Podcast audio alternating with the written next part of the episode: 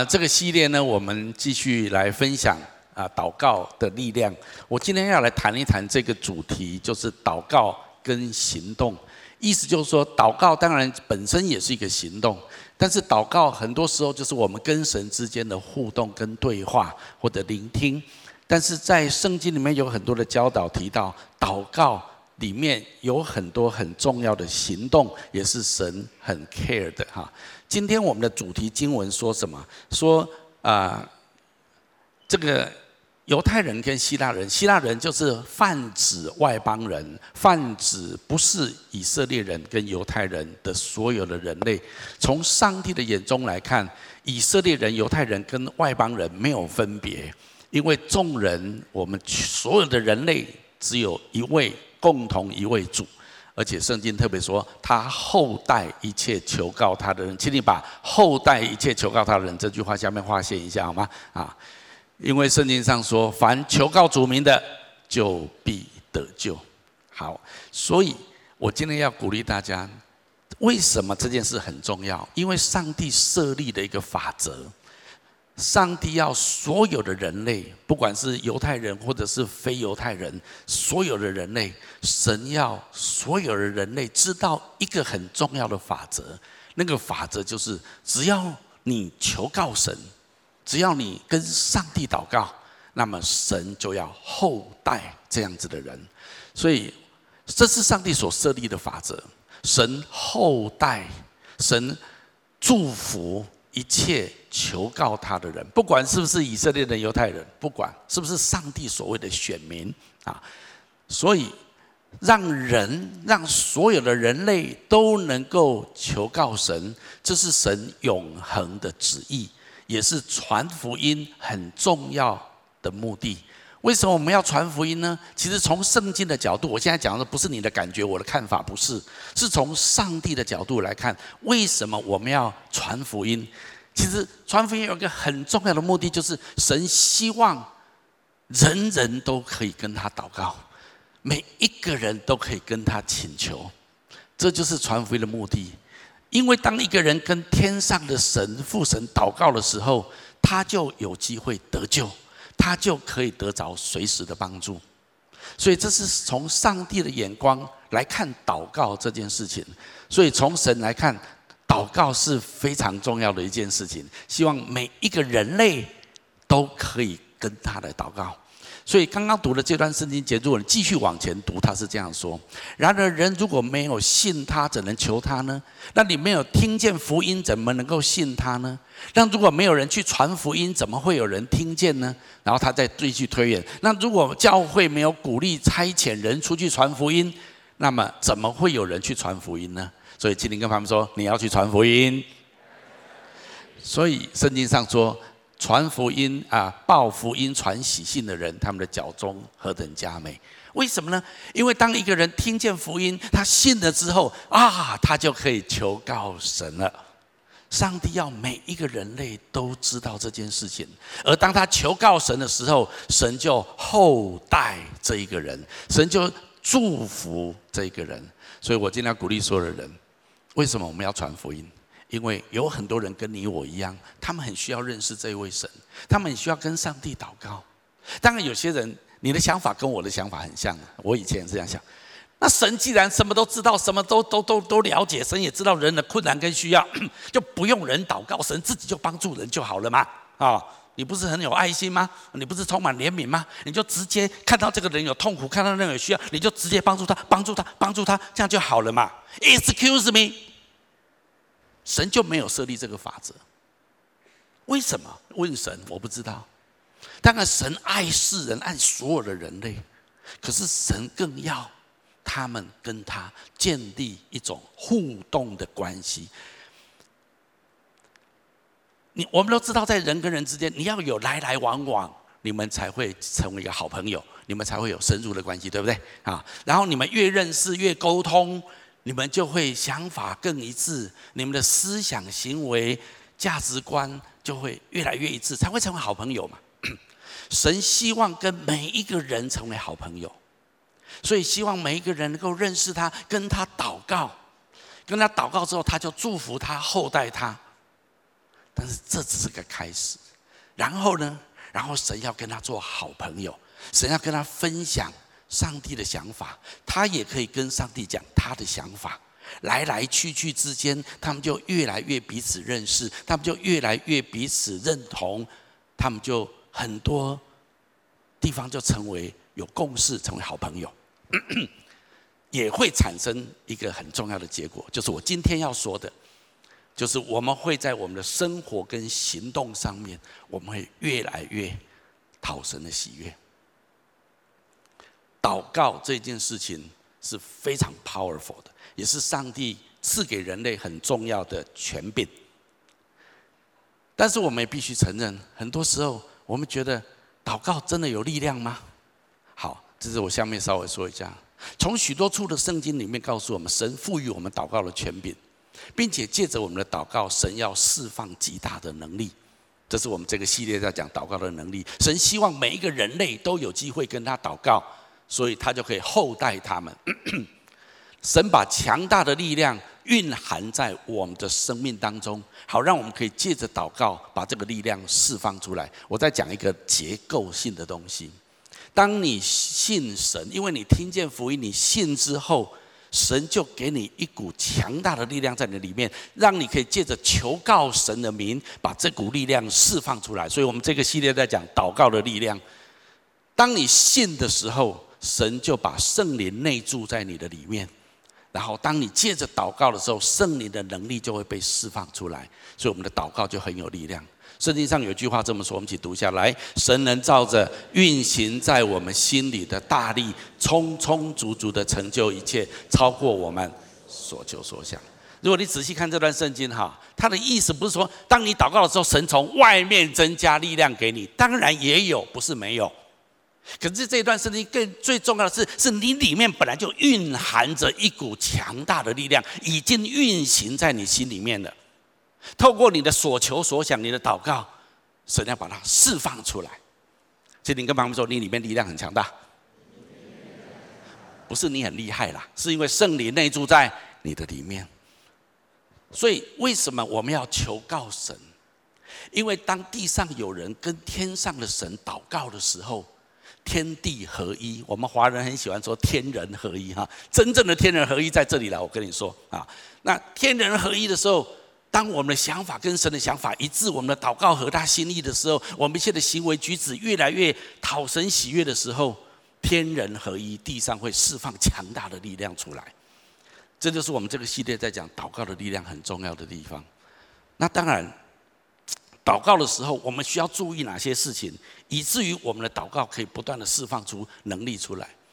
很多人说：“那我就是讲啊，就讲啊，就讲啊。”可是并没有什么呃，圣经说什么呃呃大能大力啊，充充足足的成就一切，超过所求所想啊。啊，圣经每次这样写都很挫折啊，啊就没有啊，明明就没有啊啊啊没有。那你要问，那圣经写错了？有两种可能，一个是圣经写错了，第二个就是 must be something wrong。但是，where？圣经错了吗？我今天要讲一个非常关键的关键点，就是很多时候是神透过祷告，我们求告神，神跟我们互动的当中，神教导我们许多的功课，神帮助我们活出祷告的力量。这当中有很多关键的行动，不是只有祷告就好，我们要去做。你你知道，就像一个孩子。孩子小时候可以跟爸爸妈妈要东西，可是孩子有时候要的东西，你知道这不行，给他，这给他会伤害他。他要刀要火，那都不可以给他。可是他要的好东西，我们会给他。可是孩子会觉得，为什么有些时候爸爸你要给我，有时候妈妈你要给我，可是什么时候你会不给我？你很讨厌，我也要你，为什么不给我？但是当孩子慢慢长大之后，他能够分辨是非好歹，他了解爸爸妈妈爱他的心。那么，当他越长大之后，他跟父母亲要的东西就不会像小孩子的时候要的时候一样，他会要真正他真正需要的东西，而他知道他爸爸可以帮他，他妈妈可以帮他，所以他要的时候，父母也知道他长大了，他要的东西是对的，然后他就给他，就帮助他，那孩子就不断的被成全。所以，一个长大的孩子，他知道他要要的东西是什么，才是对他有帮助。好，我要讲的重点有点类似是这样子。神借着祷告跟我们互动的过程里面，它帮助我们生命成长，帮助我们越来越认识神，以至于我们的祷告可以越来越合神心意，也让我们整个生命状态越来越跟神合一。所以，祷告是一个很重要的 issue，没有错。可是，祷告怎么样能够有效？我们这个里这个系列要讲祷告的力量，你要怎么样发挥功效？那么，我要说，今天你要有一些成熟的行动，你要有一些适当的行为来跟你的祷告相符合。那么，你的这个人就跟神越来越相近。那么，这个时候，你的祷告就越来越有力量。那就到底哪一些行动，哪一些的生命的状态，我要注意，以至于我的祷告没有拦阻，我的祷告可以不断的被神垂听。那么我认为有四个在祷告当中我们需要落实的行动。我想今天我要很快的跟大家分享，因为我很希望你的祷告很有力量。第一个，你要远离恶行，意思就是说你要离开一些你知道神所不喜悦你做的事情。你知道，在我们的生命当中，当我们的生命状态跟神的心意离很远的时候，神也会听我们的祷告。神不是不听，但是我要说，如果你希望你的祷告生活是常常大有果效的时候，那么你要离开你知道神不喜悦的一些东西。好，我再先澄明一下，当我今天讲到祷告有关的行动的时候，我并不是说你都要做到很完美。你要成为圣人，你都做到了，神才听你的祷告。不不不，不是这个意思，而是当你越来越多跟神互动，越来越跟神祷告的时候，你要了解神喜欢什么样的人。神，你希望你要知道神的心意是什么。你如果希望跟神做一个好朋友，你们无所不谈，你们都可以交换意见，他也帮助你，你也帮助他。从某种程度来讲是这样子，你们越来越同心，那你要知，你就要知道上帝希望你怎么样行动。那所以第一个我要鼓励你，就是远离恶行。其实当我们的生命偏离神的旨意的时候，有两种情况：一种情况就是不该做的去做；另外一种情况是该做的不做。你知道这两种都是偏离神的旨意。我先谈一谈不该做的，我们去做。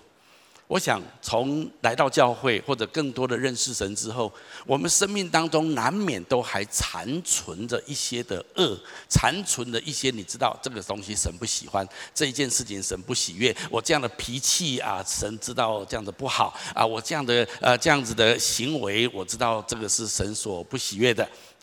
我再次说，我不是说你要完美的，你要 perfect，神才会听你的祷告。但是你要有一种态度，就是我愿意往神的标杆来来来调整。所以这是很重要的一种态度。如果我们希望我们活神垂听我们的祷告，那么你在你的行动上面，你不要常常做那些让神觉得很不喜欢的事情。你的孩子如果一天到晚做你很讨厌的事，一天到晚做，一叫他，你叫他不要做，他就一直做，一直做，然后跟他说：“给我钱，给我钱。”你当然你也会给啦，可是给的很不甘愿，你会知道吗？啊，你你想想看，你跟神之间也是这样子，你一直在做神很不喜悦的事情，那每次来跟神啊，我要这个啊，神啊，我要那个，是是是好好啦，但是你你能不能调一调啊？我我在讲就是说。你不要太为难神嘛，哈！你知道圣经怎么说呢？我们来读一下，来，这称为我名下的子民，若是自卑祷告，寻求我的面，转离他们的恶行。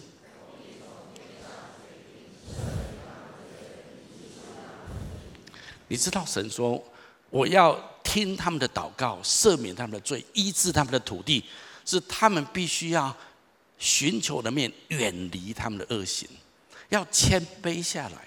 我要讲就是这是一个态度的问题。今天我不能去，我我我有遇问题的，我来跟神求求求求求啊！神成就了，神帮助我了啊！继续过我自己犯罪的生活。我我我觉得你很难呐、你要愿意离开你的恶行。当然，从神的眼光来看，我们都是罪人，我们没有一个人是完美是圣人。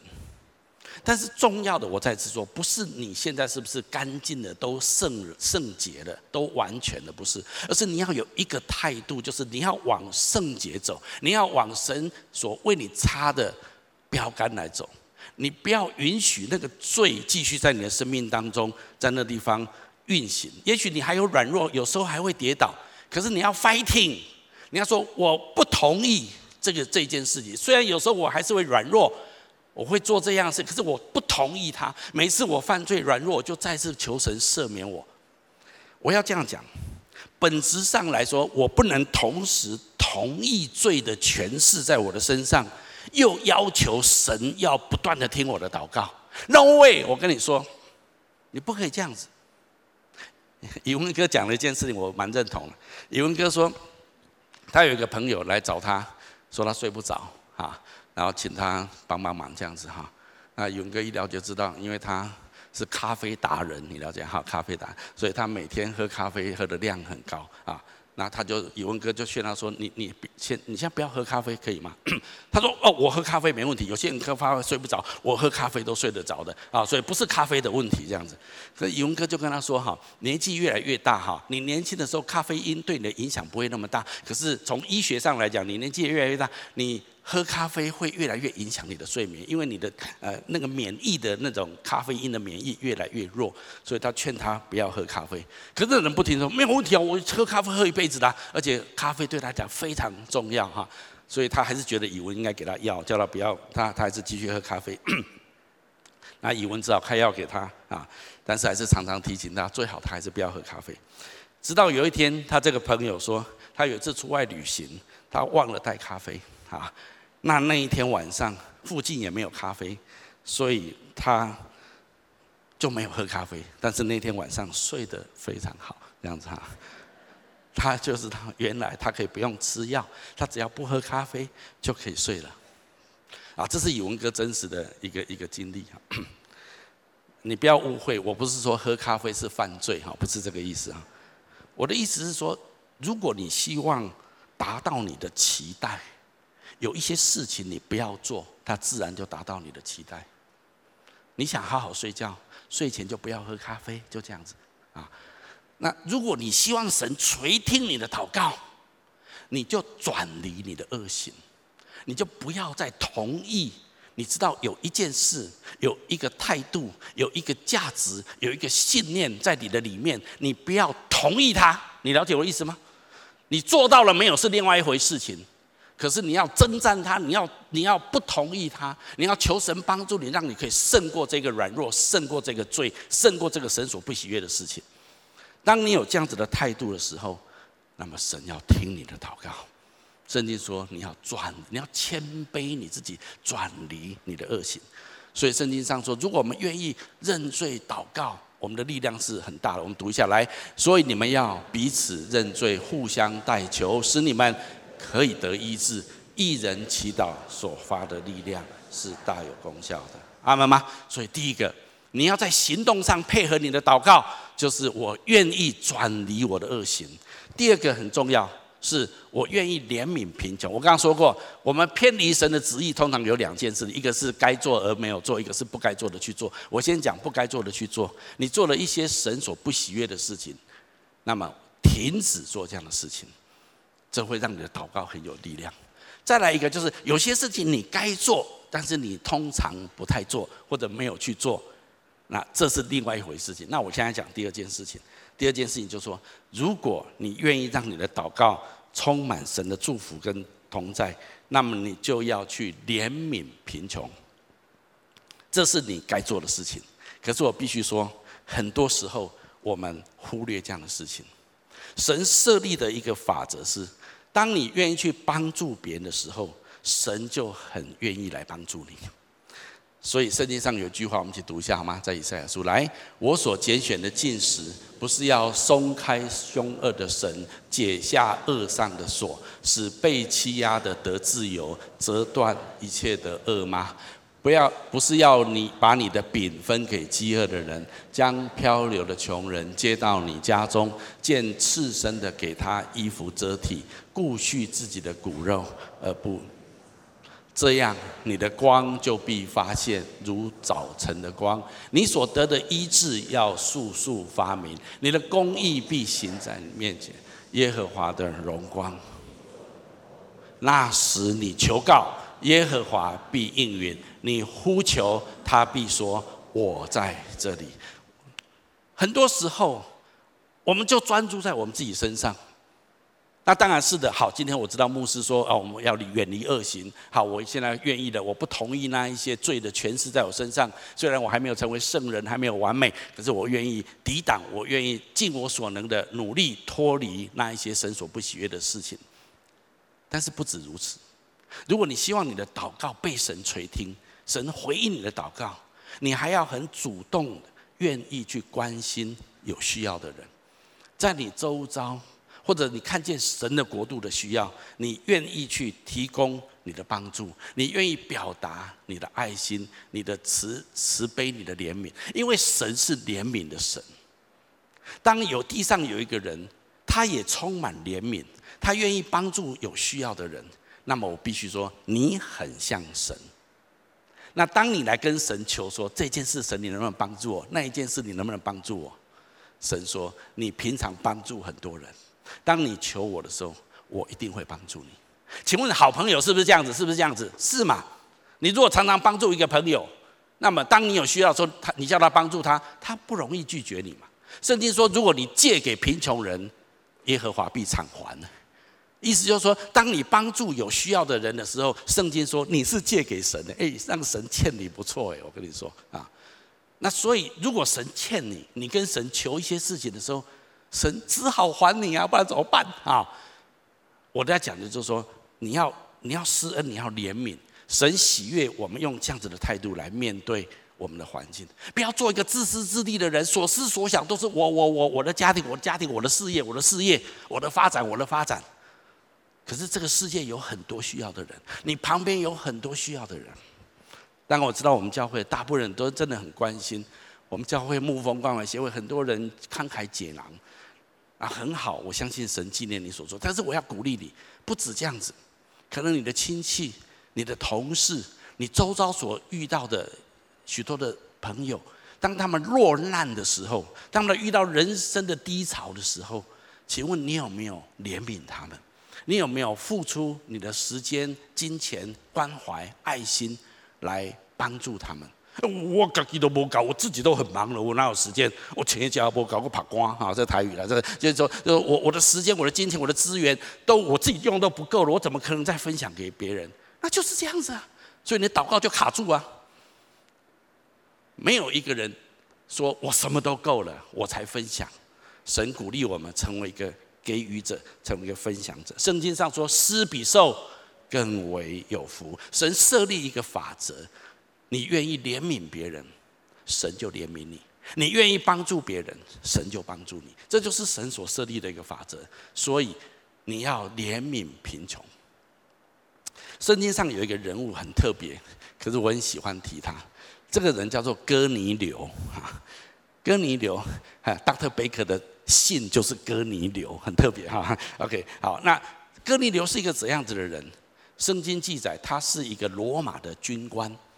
他不是犹太人，但他可能因为在在耶路撒冷这一边，在这这在犹太地这一边当啊罗马的军官哈，已经一段时间，所以他知道犹太人的信仰，他也没有入犹太教，也没有，可是他知道以色列人所敬拜的神是独一的真神，所以他的心里面也自己默默的敬拜神。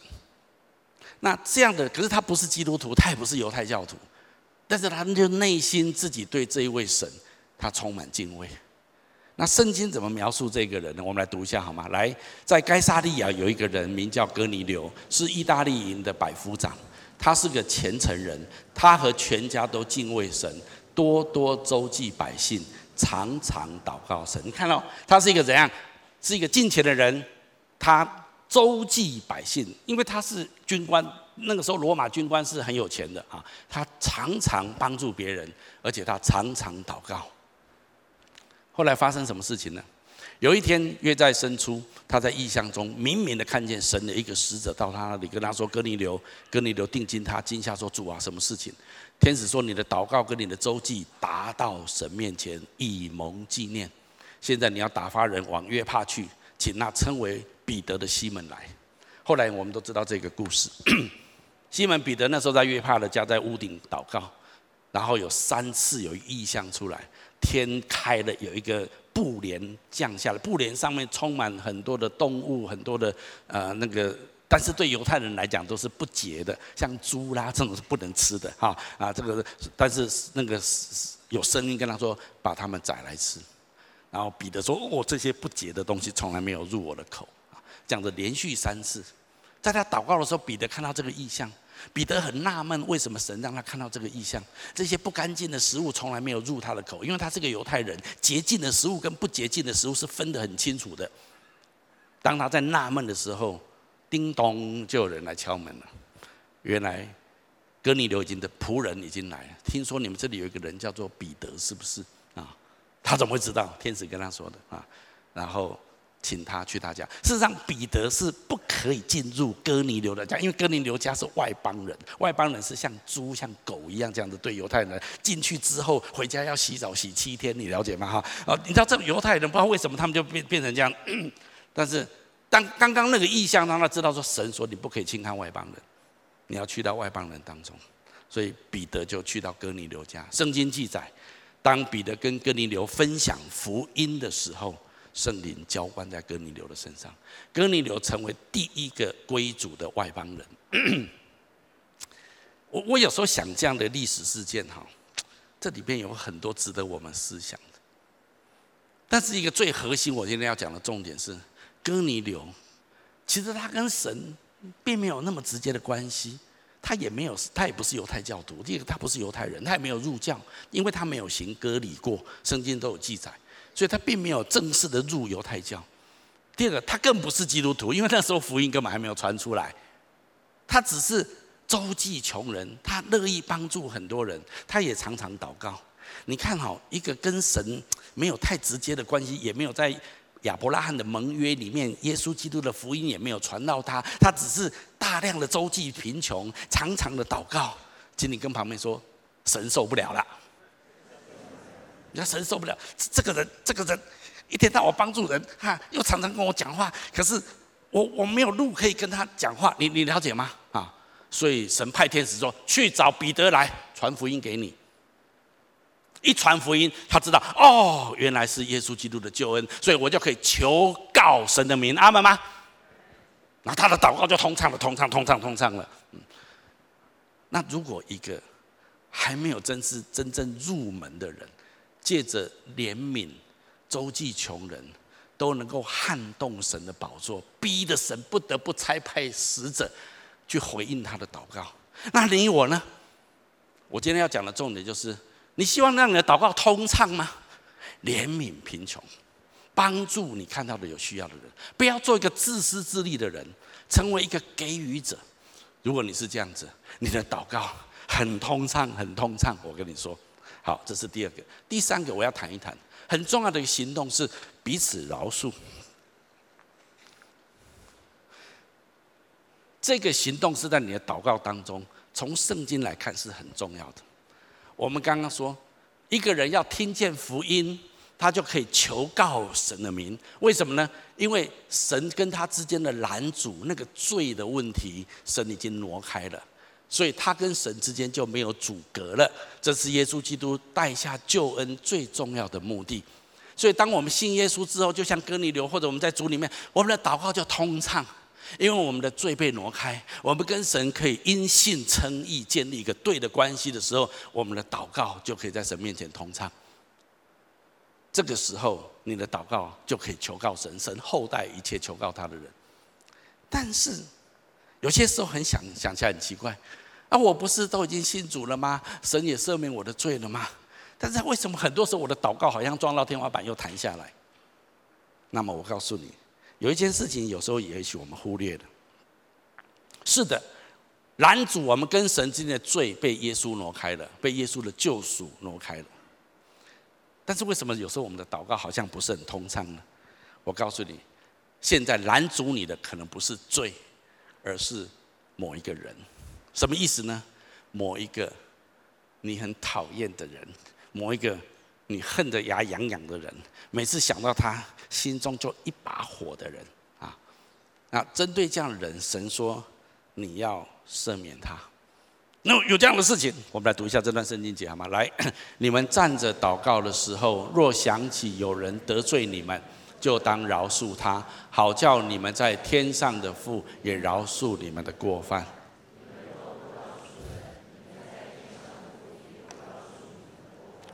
圣经讲什么？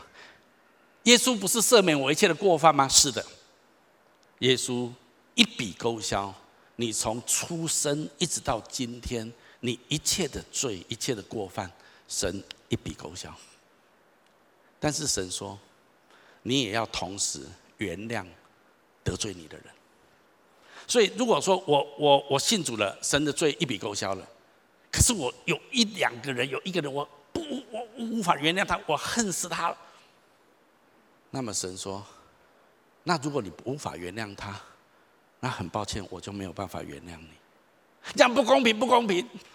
主，你知道他恨我，他他他伤害我多深吗？他骗我的钱，我什么东西都失去了，因为他的缘故，有没有可能？很有可能。但是神说，我已经饶恕你了，好不好？你也原谅他，饶恕他。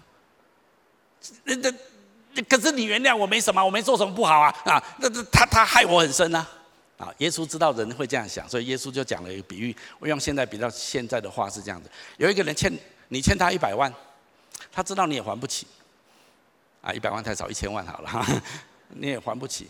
然后这个人说：算了，一千万算了，不不计较了，你就不用还了。真的吗？真的吗？是的，算了，我看你也还不起了啊，算了，你不用还好了，你这样子比较自由。哦，感谢感谢。然后你。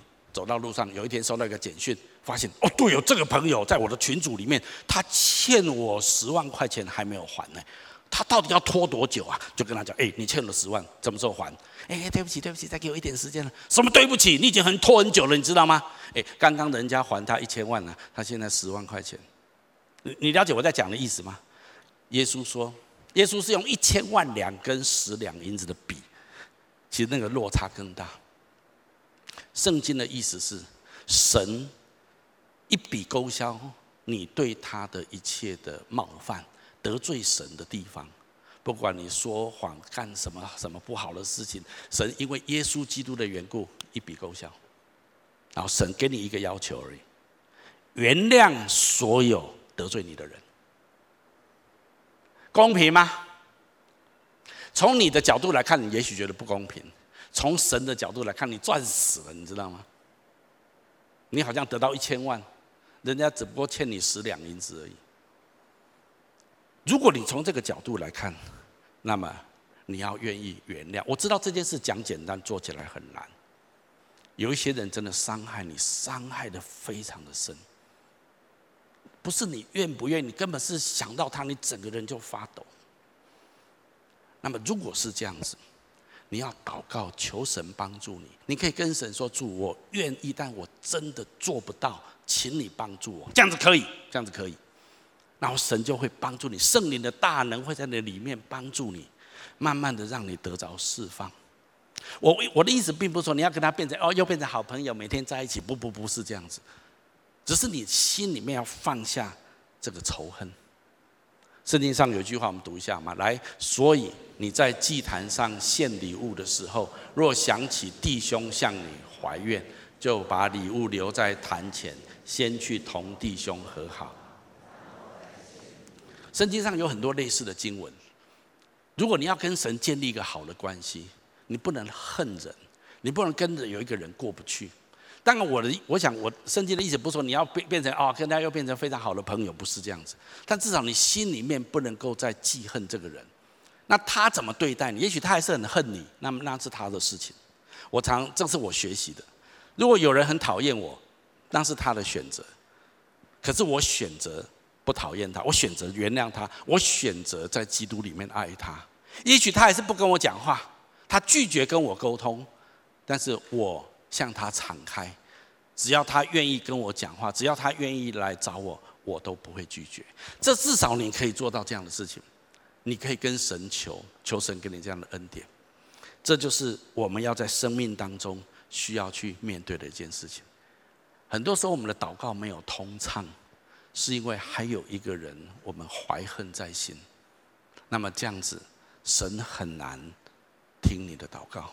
我今天在讲的重点就是，你要你要至于在祷告当中，圣经中有讲几个很重要的行动，你要同时去做。我再一次讲，你不是要做得很完美，你是要做，不是说要做到很到位，而是你愿意这样子做，求神帮助你，这样子就好了。神会一步一步的帮助你，让你越来越可以饶恕人。那这就是今天我要讲的重点。那你说哦，我生命当中没有什么，没有什么仇人啊，我也没什么啊得罪任何人啊，也没有什么这个需要饶恕的对象。也许没有，但是可能有一种关系是，你认为不需要饶恕，可是可能需要的。那是就是在你的婚姻当中，你知道夫妻关系之间的互动也会拦阻我们的祷告。你知道哈，有这种事情，我们来读一下这段话。来，你们做丈夫的也要按情理与妻子同住，因他比你软弱，与你一同承受生命之恩的。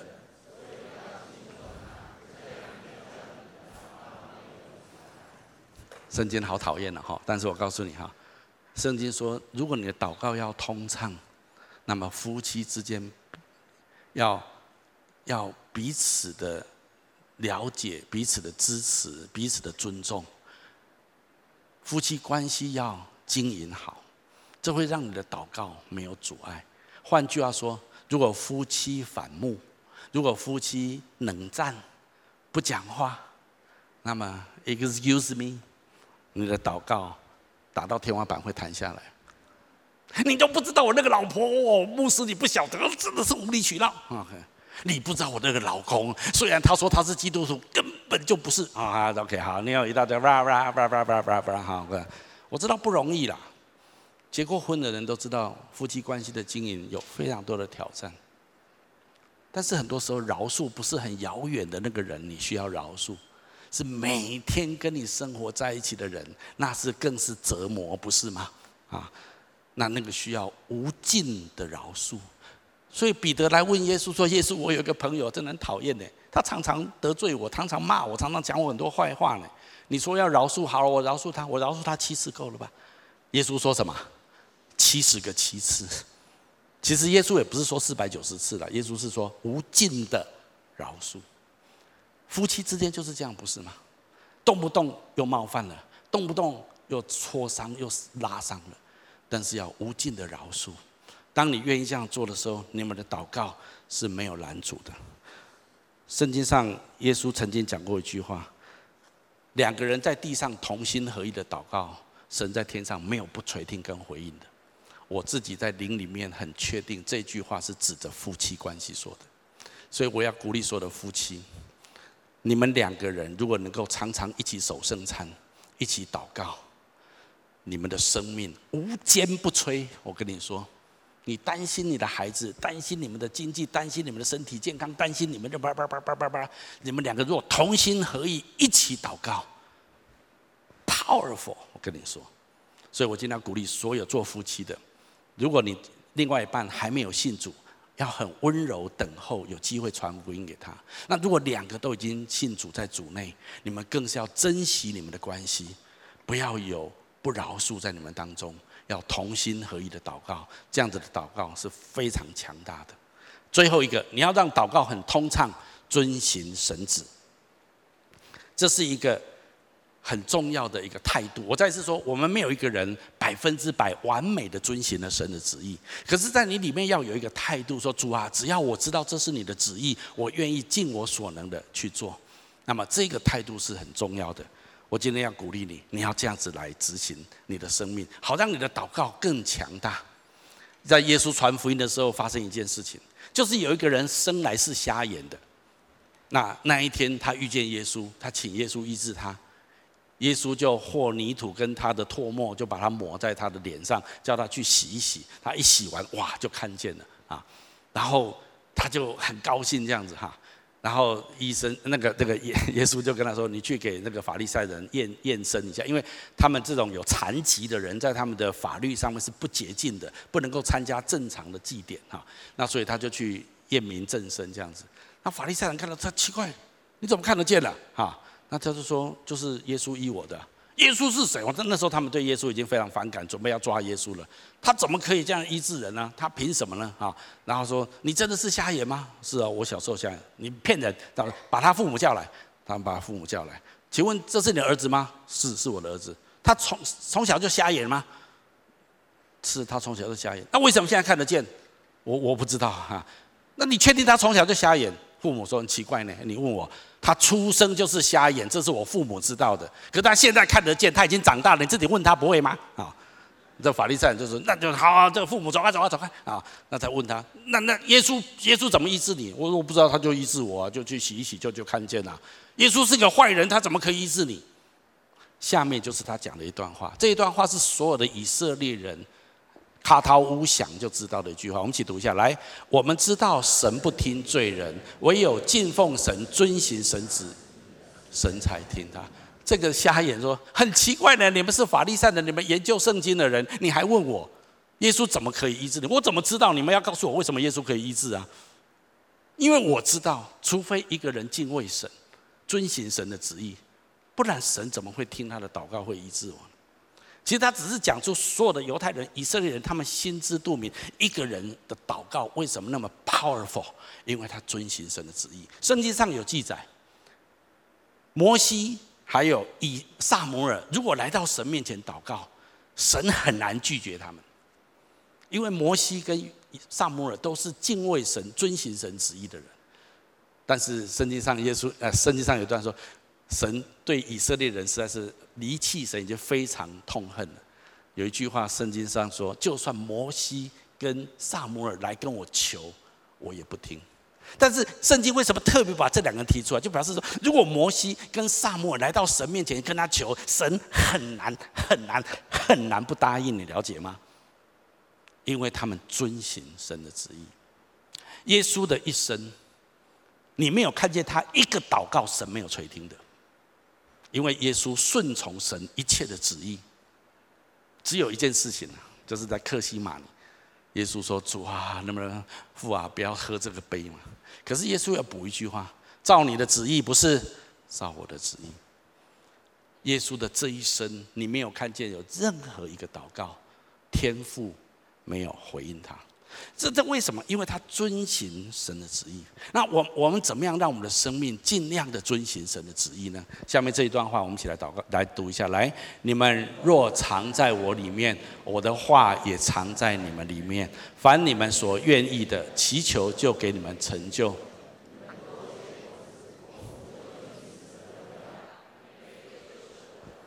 圣经说，你的心中要常常有神的话。顺便置入行销，这是为什么？亿万很重要，培育课程很重要。你要学会 QT，学会自己灵修读圣经。你要把神的话丰丰富富的存在心里。做一个祷告有效的上帝的儿女，不是礼拜天去聚聚会，偶尔参加一下小组。不是这样，是你要很认真去对神的话，你要去研读它，去记住它，去遵行神的话，让你所思所想。你遇到一个困难，遇到一个处境，你立刻的反应就神的话怎么说？你能够来到这样的地步，那么你就被神的话所充满，你就常常遵行神的旨意。这样子的人，你的祷告神如何不垂听呢？那么这就是我今天要鼓励大家的。我再次说，我们都。不是完美者在遵行神的旨意，我我也还离很遥远。可是我想，比起五年前、十年前的我，我遵行神的旨意，我相信是有成长的。我也鼓励你这样子，更多的让神的话在你里面充满，那么你可以遵行神的旨意，你的行动会让你的祷告通畅。最后，我今天要讲，在祷告当当中，我们同时需要有这四个行动。我们一起来读这四句话嘛。来，远离恶行，怜悯贫穷，彼此宽恕，遵行神旨。也许看起来很简单，但是做下去真的很挑战。但是我今天要讲的是祷告的力量。福音传出去最重要的目的，就是让所有的人。都可以求告神，然后神厚待一切求告他的人。在求告的过程当中，神开始教我们远离恶行，好不好？怜悯那些贫穷的人，好不好？宽恕别人可以吗？试试看。尽你所能的来遵行我的旨意。当你不断的做这四件事情的时候，我问你一个问题：你会不会越来越长大成熟，像耶稣基督长成长的样子？会不会？会。这就是神的目的。神的目的不是要你祷告他给你，你祷告他给你，这不是神的终极目的。神的终极目的是你要像他那么完美，那么圣洁，这就是神的目的。可是如果没有跟你互动，没有透过祷告跟你建立关系，你不可能成长的。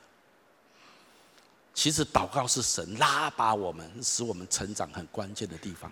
当然，神也真的透过祷告要来成就他伟大的事情。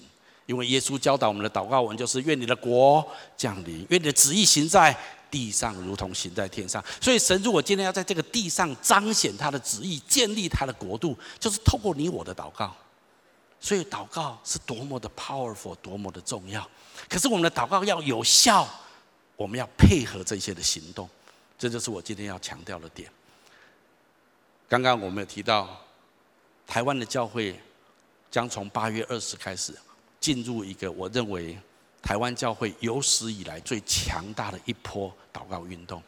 这个祷告的运动，为的是面对台湾接下来二零二零的大选，还有香港现在的局面，还有两岸的关系，还有中美贸易大战。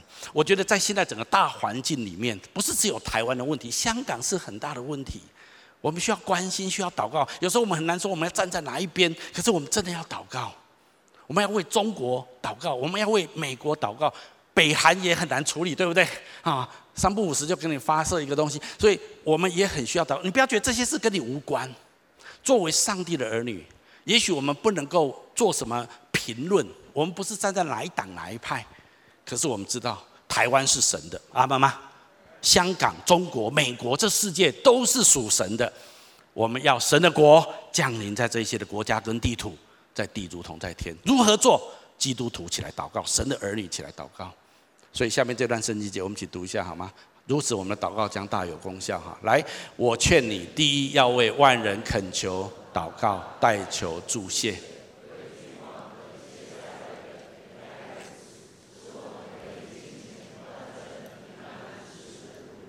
所以在这里，我也要很正式的呼呼吁所有的荆棘教会的弟兄姐妹。让我们可以这样子一起来祷告。圣经上这样讲说，这是好的，在我们的救主面前可蒙悦纳。下面有一个简短的那个 PowerPoint，帮我放后牧师那个就好啊。那我想我们来，这是一个呼吁哈。那我也鼓励大家一起来投入跟参与。我们来看一下这个短片。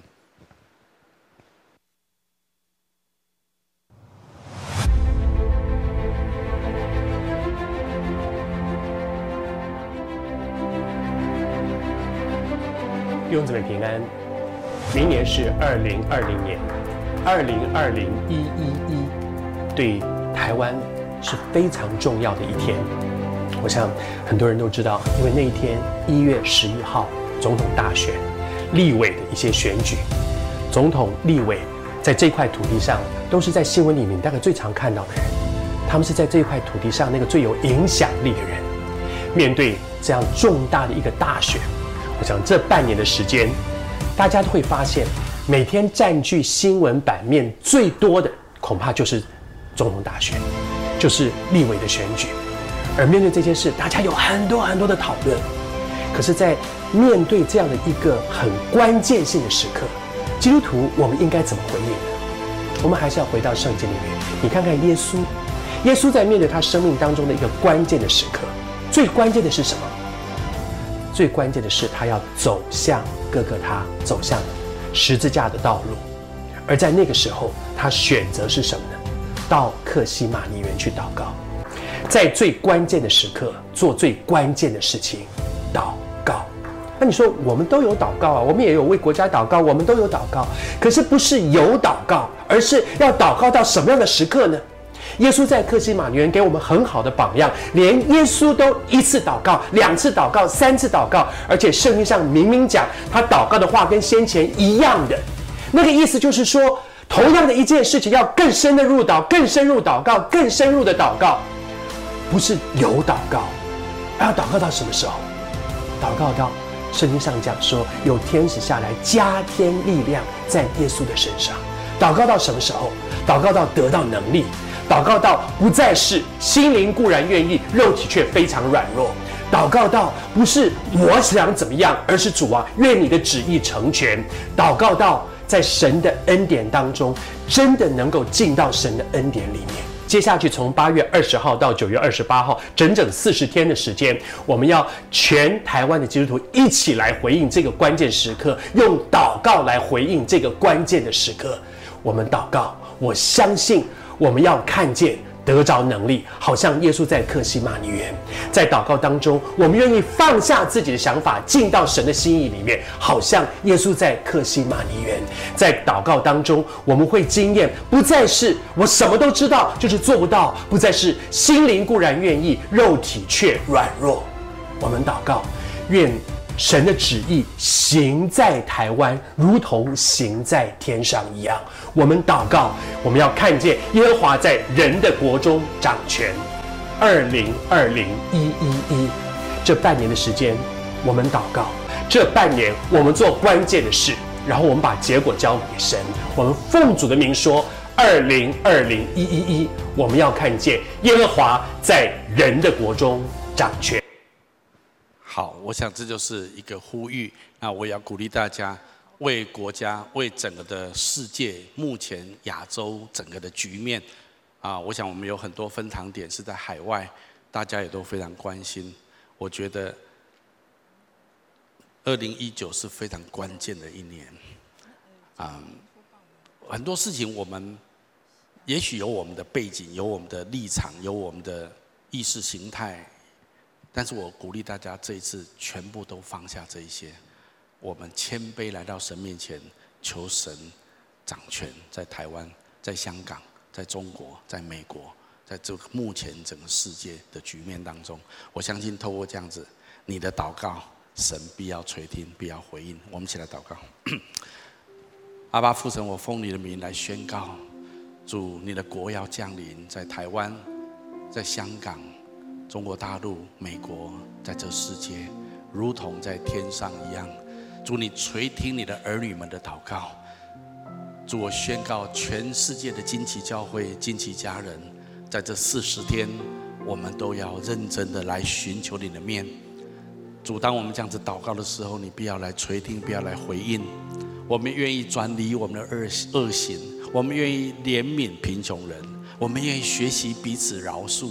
我们愿意尽我们所能的来遵行你的旨意，然后当我们一起来祷告的时候，主，我们先为在上执政掌权的，为整个国家社会，为整个世代最大的需要来祷告。愿你的国降临，愿你的旨意行在地上，如同行在天上。主，我求你将来恩高，来呼召我们，来进入这个祷告的运动的当中。我要请大家继续把眼睛闭着。我知道这不是在这里讲一讲，啊，就散去。我也没有用特别的方法来留下你祷告的资讯，但是你知道教会有个 QR code。我希望今天回去到礼拜二之前，你自己心里面做一个祷告，做一个决定，你愿不愿意参与在这一次四十天的连锁禁食祷告当中？在这四十天当中，好不好？每一个礼拜，你选一餐来禁食，你自己决定。你选一餐来禁食祷告。每一天，我们都有一个祷告的短片，有寇绍恩牧师、周神助牧师一个五分钟的短片，会带着你祷告。另外，有惊奇教会的有七位牧师，每一天都会有一个短片，也带着惊奇教会的家人祷告。就算你都。不知道怎么祷告，你跟着这两个影片，每天你就可以祷告了。我给你最简单的方式参与，所以只要你愿意，你愿意拨出一个时间，用一餐的时间在神面前进食祷告，看这两个短片，一个五分钟，一个可能三分钟，然后你祷告，我相信你就参与在整个台湾教会的祷告运动的里面。我求神帮助我们每一个。你如果已经在基督里面，在基是上帝的儿女，是惊奇的家人，不管在现场说的分堂点，我邀请你在礼拜二之前做这个决定，加入这个祷告运动。我相信透过你的祷告，神要祝福台湾，神要保守香港，神要祝福中国跟美国。我相信我们要平安度日，神要把他的公义跟和平放在这个地上。我要请大家继续把眼睛闭着。也许今天在现场或分堂点当中，有人你还不是基督徒，或者你还不太确定你跟这位上帝之间的关系。我很高兴你今天听到我今天的信息。神最重要的心意就是，你可以来跟他祷告，你可以来求告他的名。圣经说，凡求告神的名的人都要厚待他。也许你的生命当中，你也遇到很多的挫折、压力。你知道有些事情不是你的能力做得到的，不是你怎么努力可以改变的。但是神可以，神能，因为他是全能的主宰。你可以把你的重担、你的困难、你的问题来求告主的名，主就必要厚待你。那你说，那我应该怎么做呢？那么最重要就是来领受这份福音，来得着这份救恩。所以下面我要做一个简短的祷告，来接受跟信靠耶稣。我邀请你可以一句一句的跟着我来祷告。当你这样子祷告的时候，你成为上帝的儿女，你也可以加入祷告的行列。你可以跟着我来祷告，亲爱的主耶稣。亲爱的主耶稣，在这个时候，在这个时候，我愿意打开我的心，我愿意打开我的心，邀请你进到我的心中来，邀请你进到我的心中来，成为我的救主，成为我的救主，还有生命的主宰，还有生命的主宰。我要请求你赦免我的罪，我要请求你赦免我的罪，宽恕我一切的过犯，宽恕我一切的过犯，带领我的人生，带领我的人生，走在你最美好的道路中，走在你最美好的道路中。我把我的重担都卸给你。我把重担都卸给你。我要来求告你的名。我要来求告你的名。请你厚待我。请你厚待我。我这样子祷告。我这样子祷告。是奉耶稣基督的名。是奉耶稣基督的名。阿门。阿门。如果你刚刚跟我做这祷告，我要非常恭喜你，我鼓励你继续来到教会，更多来认识这位爱你、创造你的神。好不好？我们从座位上面站起来，我们用这首歌来回应今天的信息。此时此地。愿你升起，你的荣耀就在这里，从天堂到地极，神你赎回我生命，我属你，永远属你，我愿降服，